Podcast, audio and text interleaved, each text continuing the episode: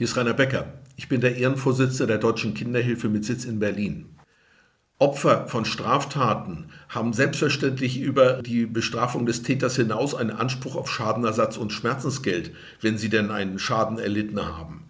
Und in vielen Fällen tut manchmal der Schadenersatz oder das Schmerzensgeld nach der Strafverbüßung des Täters dem Täter noch mehr weh als die eigentliche Strafe. Und das ist auch gut so. Wenn jemand einem anderen einen Schaden zufügt, dann soll er wissen, dass er den auch wieder gut zu machen hat, soweit es überhaupt möglich ist. Man hat das jetzt zur Erleichterung der Rechte von Opfern mit in der Strafprozessordnung geregelt, im sogenannten Adhäsionsverfahren, wo dann äh, während des Strafverfahrens gleich mitentschieden wird über zu leistenden Schadenersatz oder Schmerzensgeld.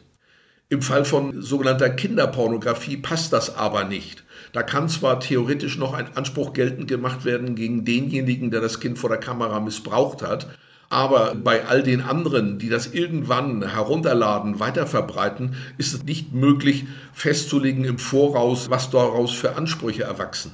Das heißt also, man muss dann separat klagen auf Schadenersatz und Schmerzensgeld.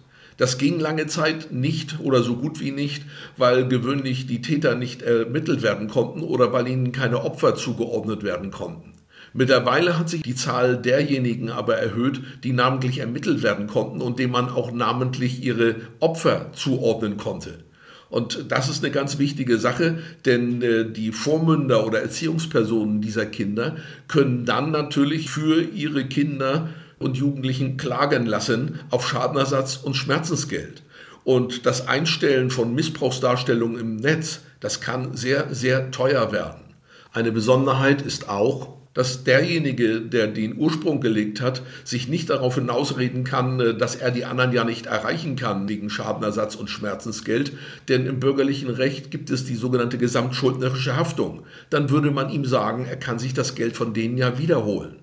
Eine ganz wichtige Sache also, diese zivilrechtliche Inanspruchnahme von äh, zustehenden Rechten.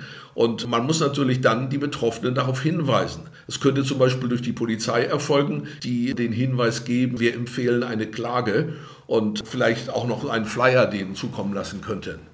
Wir sollten auf alle Fälle die Möglichkeiten ausschöpfen, um den Tätern ihre Taten so teuer wie möglich zu machen. Sie sollen zahlen und möglichst lange und möglichst viel, damit die Opfer einmal eine wenigstens annähernde Wiedergutmachung erfahren.